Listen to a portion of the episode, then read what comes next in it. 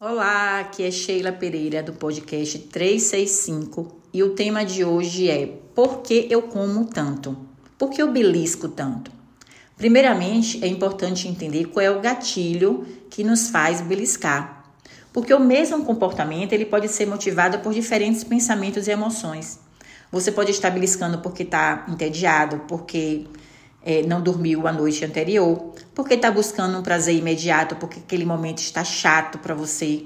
O seu corpo ele recorre à comida para manter seus níveis de energia. Ou também você pode estar comendo porque está com muita fome, porque na refeição anterior é, a sua escolha não foi um alimento em que te desse saciedade, talvez tivesse sido um prato é, muito rico em carboidrato com pouca proteína. Isso vai fazer com que você tenha uma digestão mais rápida e assim tenha mais fome. Mas a partir do momento que você se, se aprofunda e se observa um pouco mais, você entende qual é a necessidade escondida que a comida estava suprindo nesse momento. E fica mais fácil você pensar, você pensar em novos comportamentos, entende? Um, um, caminho para esclarecer isso é entender o sentimento que está funcionando como gatilho para você beliscar. Entender o papel que a comida está assumindo nesse momento, né, nessa situação. E assim você consegue encontrar novas formas de atender essa necessidade do momento. Porque é, quando a gente pensa em que a gente precisa ter força para lidar com esse momento, isso é muito curioso, essa ideia de usar força para resolver o problema. Foi vendida essa ideia de que é, tudo é guerra, tudo é luta, é, tá na moda o eu que lute. É, todo mundo lutando para chegar a um objetivo. Eu confesso até que eu já usei essa frase em alguns momentos, até por diversão. Mas no fundo, no fundo, eu não acredito que é na base da luta que a gente consegue chegar em algum lugar, conquistar algo. O pensamento que você precisa lutar já te desanima. Ninguém quer nada muito difícil.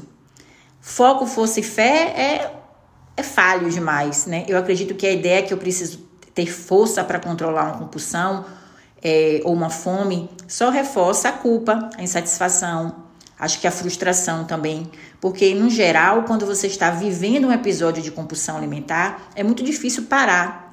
Você está ali imersa uma série de sentimentos, de pensamentos, de emoções, e naquele momento, o seu lado racional vai no máximo ali atuar reforçando a sua culpa, reforçando que você não deveria estar fazendo aquilo. É, nesse sentido, é, eu acredito que um sentimento mais gentil com a gente mesmo é mais produtivo. Você deve usar seus episódios de compulsão alimentar para entender sobre você, entender o que você faz durante esse dia, o que aconteceu é, nos momentos ali ou, ou, nos dias próximos, né? É, e qual foi os gatilhos daquele exagero. Você deve ter tido um dia ruim, é, ou se restringiu demais, se chateou com alguém, ouviu algum comentário que te fez mal. E é sempre mais potente pensar em como evitar o próximo episódio do que se martirizar por aquilo que está acontecendo no momento que acabou de acontecer. É impossível isso, gente. É claro que no decorrer do processo terapêutico ali, você possa é, conseguir refletir durante o episódio e eventualmente você consegue interromper, mas isso é um processo, né? É, isso é o treinamento. No início, é, eu recomendo mesmo que você reflita, né, assim que possível, é, sobre o momento ali do que está acontecendo, o que gerou aquele comportamento, para que no futuro, na próxima vez, você consiga lidar melhor com seus gatilhos e ter menos episódios de compulsão. Esse é sempre o caminho que eu sigo com as minhas clientes, que eu já segui muito e sigo até hoje comigo, porque isso acontece semanalmente comigo. É, e a gente a, aprende com esses episódios, né? O processo ele vem enriquecendo o nosso aprendizado. É, em, em nenhum momento eu dou bronca, em nenhum momento eu estimulo que aquilo ali é, seja evitado. Não, o meu trabalho em relação a isso é um trabalho muito leve. É, e elas mesmas elas vão construindo um caminho e vão trazendo para mim respostas que elas vão identificando e novos caminhos que também vão me ajudando. É, e é extremamente violento que você é, recrimine, se recrimine ou recrimine alguém nesse momento. É potente é, você orientar e você, no caso, a gente, no caso, a gente passando por aquilo, a gente se orientar. É muito mais gentil, é muito mais potente. é, é, é importante a gente estar presente, olhar mesmo com respeito é, aquele momento que a gente está vivenciando e se acolher.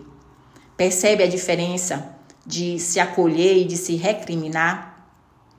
Eu quero que no próximo podcast trazer aqui umas quatro, cinco dicas que vão ajudar muito nesse processo é, para que essa, essa relação com a comida seja menos doentio, seja mais amigável, seja mais gentil. Então, até o próximo podcast e eu vou trazer mais novidades aqui e eu te aguardo. Um abraço, um beijo e até a próxima.